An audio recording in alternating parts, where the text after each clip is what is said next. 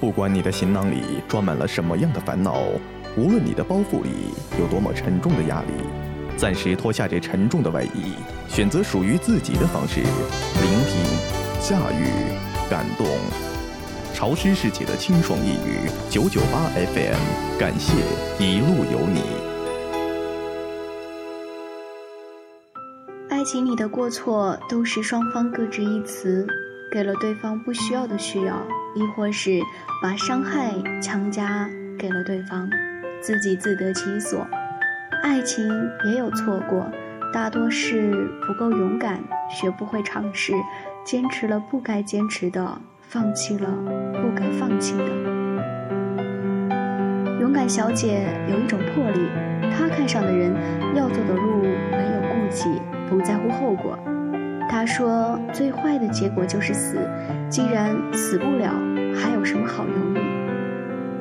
勇敢小姐是东北姑娘，典型白羊座，人群里嗓音最大，且永远热血地冲在前线。朋友们用四个字完美诠释了她的性格：原始兽性。她在北京上的大学，刚进校就因为大嗓门抢走了学姐主持人的位置，成了文艺骨干。当室友还在适应高中到大学的过渡期时，他已经每天忙碌在各种外联、汇演和考证中了。仅靠几次艺术节，他就以让人瞠目结舌的浮夸主持风格。赢得了享誉全校的知名度，同学们亲切地在他的乳名后面加了个“鸽子”，彰显其屹立不倒的江湖风格。会上，勇敢小姐对一个男生一见钟情，以至于整晚都异常亢奋，感觉自己一举一动都映在别人眼里，笑得格外洒脱。散会后一打听，人家已经有了女朋友。而且那个女友还是某选秀节目的二十强，走在大马路上都会被人堵着合影的那种。勇敢小姐当然不以为然，还为此展开了疯狂的挖墙脚行动。因为那个女生跑商演，时常不在校，她就每天准点出现在食堂，处在男生旁边，还安排低年级的学弟盯着对面宿舍楼的一举一动。只要那个男生一出来，他就假装偶遇路过，顺带打个招呼，要到他的手机号后，以打错为由连接拨通了好几通电话。久而久之，两个人也就混熟了。勇敢小姐不做拆人台、当小三的勾当，而是大大方方的乘虚而入。在得知男生跟他女友渐行渐远后，白天在他的 QQ 签名下留下心灵鸡汤。晚上去图书馆围追堵截。故事的高潮是女友跟圈内的男演员好上了。平安夜当晚，两人在首都机场准备飞往泰国度假时，被男生打了个正着。最后当然只有男生痛了心，因为由始至终他都被两个助理大汉挡着，眼睁睁地看着女友翻了白眼，压低了帽檐，跟男演员。一前一后的进了头等舱的安检通道，那一刻，男生的世界熄了灯，经受着周遭旅客的指指点点，像个落单的孩子般独步走出机场。门外，裹着红色大衣外加绿色围巾，像一棵圣诞树一样的勇敢小姐，正端着两杯热奶茶，傻笑地看着他。于是，他们顺理成章地在一起了。毕业后，男生去了一家日企，勇敢小姐在新闻频道做主播，你侬我侬的，每天都像刚恋爱一样。勇敢小姐的兽性在男生那里退化成了一只野猫，恨不得随时随地都长在对方身上，无事聊骚一下，恩爱程度成了众人皆知的情侣楷模。男生经常日本、北京两地跑。勇敢小姐也无半点怨言，只要对方要做什么，提前给他报备，晚上及时发来晚安信息，知道他的行踪就好。所以，出轨或者出柜这种关键词，在勇敢小姐的三观里根本不存在。即便后来男生一走将近一个多月，她也稳如泰山的在家里候着他。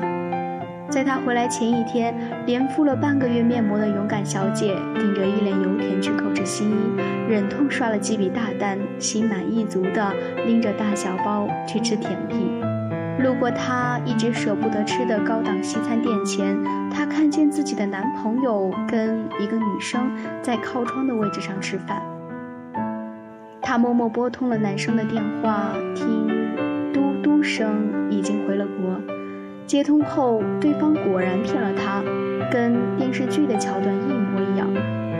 但他没有捂着嘴就跑，而是大方进了那家餐厅，然后在他们旁边的位子坐下。男生看见他，脸都绿了，一句话也不敢说。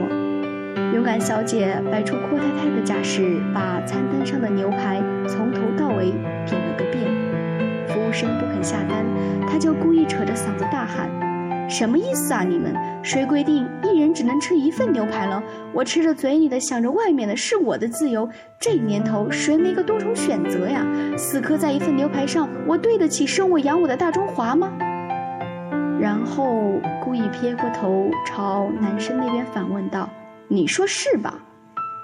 最后服务生前前后后上了十份牛排。他吃的时候还故意阴阳怪气的，一边唠叨一边把刀叉磕得砰砰响。女生有些不悦，便撒着娇拉着男生走了。这期间，男生始终埋着头，全程用头顶背着勇敢小姐。等到他们离开后，整个餐厅回归安静。听清音乐时，才觉得一切伤感到死。勇敢小姐嘴里抱着的一大口牛肉吞不进去。干呕了一下，眼泪哗就全出来了。男友出轨没有让勇敢小姐的意志消沉，而是给了她追回真爱的动力。因为她无法说服自己，那个每天说想念、说爱她的人，怎么会在顷刻间自我了断所有的缘分，转而投向一个跟她气质八竿子打不到一起的女人的怀抱。跟踪过他们几次，掌握了男生独处的时间。勇敢小姐再一次趁虚而入，频繁出现在他新出租的公寓、健身房以及他公司楼下的星巴克，但都无济于事。男生这次对她避之不及，根本不给她单独坐下来聊聊的机会，好像铁了心要彻底结束一样。勇敢小姐仍不放弃，硬的来不了，他就来软的。那个女生跳国标舞，喜欢穿长裙，一日只有早中两餐。说话温柔看人的时候，眼睛都有光。勇敢小姐猜测男生换了口味，喜欢这种女神类型的，于是就照葫芦画了瓢，报了国标舞的班，清空了衣柜里的铆钉豹纹，一天干脆只吃一顿饭，饿得晚上睡不着，在床上一边哭一边掐大腿。他还克制了嗓门，低八度跟别人交流，以至于在回电视台录节目时，被主编训说：“国家搞建设的大新闻，报得跟奔丧一样。”风决定要走，云怎么挽留？曾经第四纠缠，放空的手。情缘似流水，覆水总难收。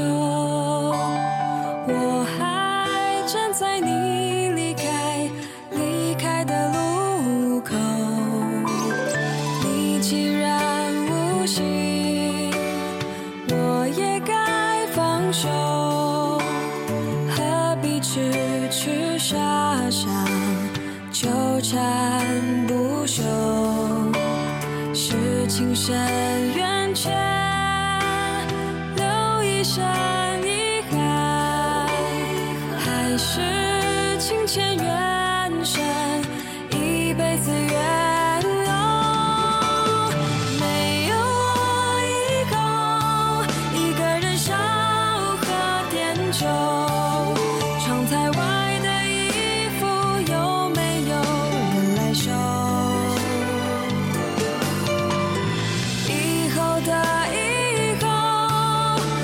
是谁的某某某？若是再见只会让人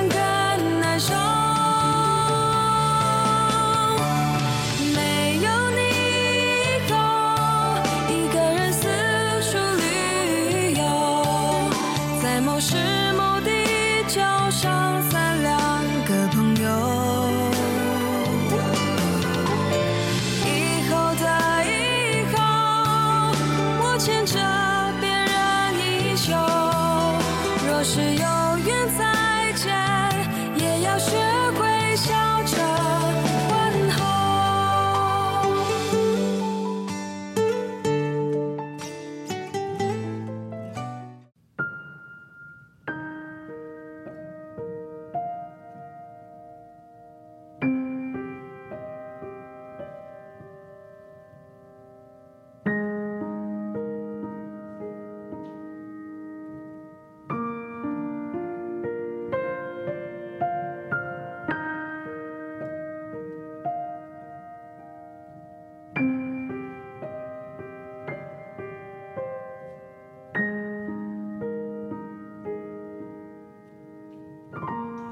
两个月瘦了二十斤，勇敢小姐连走路都晃悠，把自己弄成四不像后，男生竟然依旧淡漠，可以说是用尽了浑身解数，可就是挽不回这段恋情。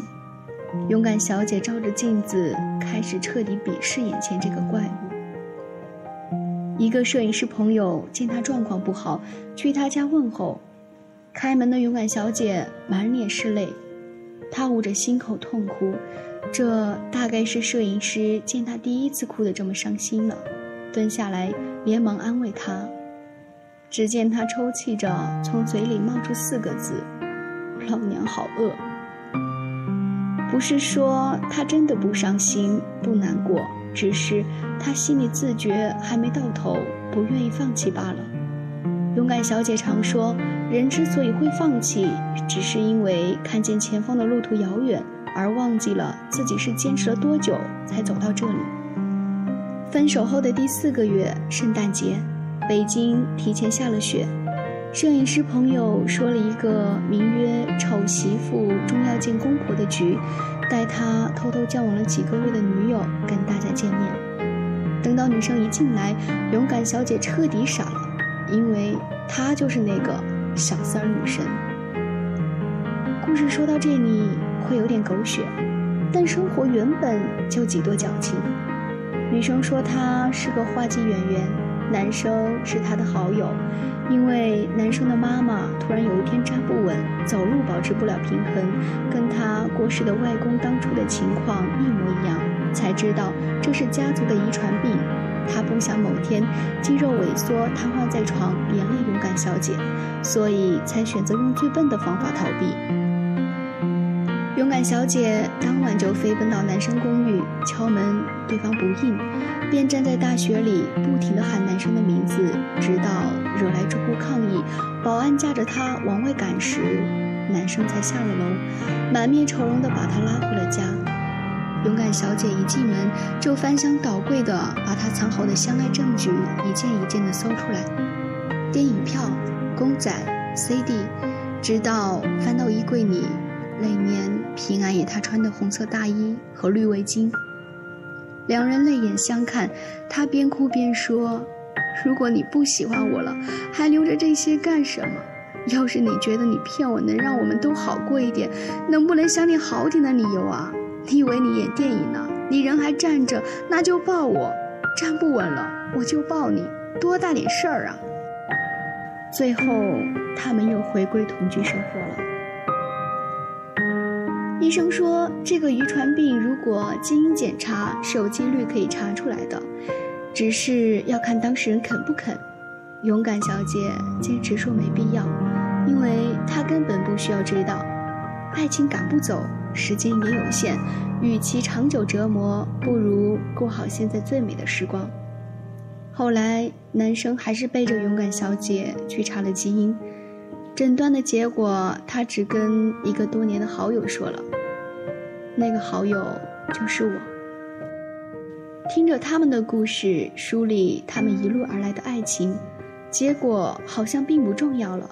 因为每一段爱情故事里都会有一百个死心的瞬间，有一百个想要放弃的瞬间，有一百个被刺痛的瞬间，有一百个强忍不哭的瞬间，但都敌不过几千几万次想要拥抱对方的瞬间。在所有人都等着他们何时被现实打败的时候，勇敢小姐从未有过任何放弃和犹豫的念头。她说：“为了他，泪流过，心却是痛过。但好在睁开眼，他在身边，我也因此变得更好。每段爱情都不容易，但爱有多艰难，就有多灿烂。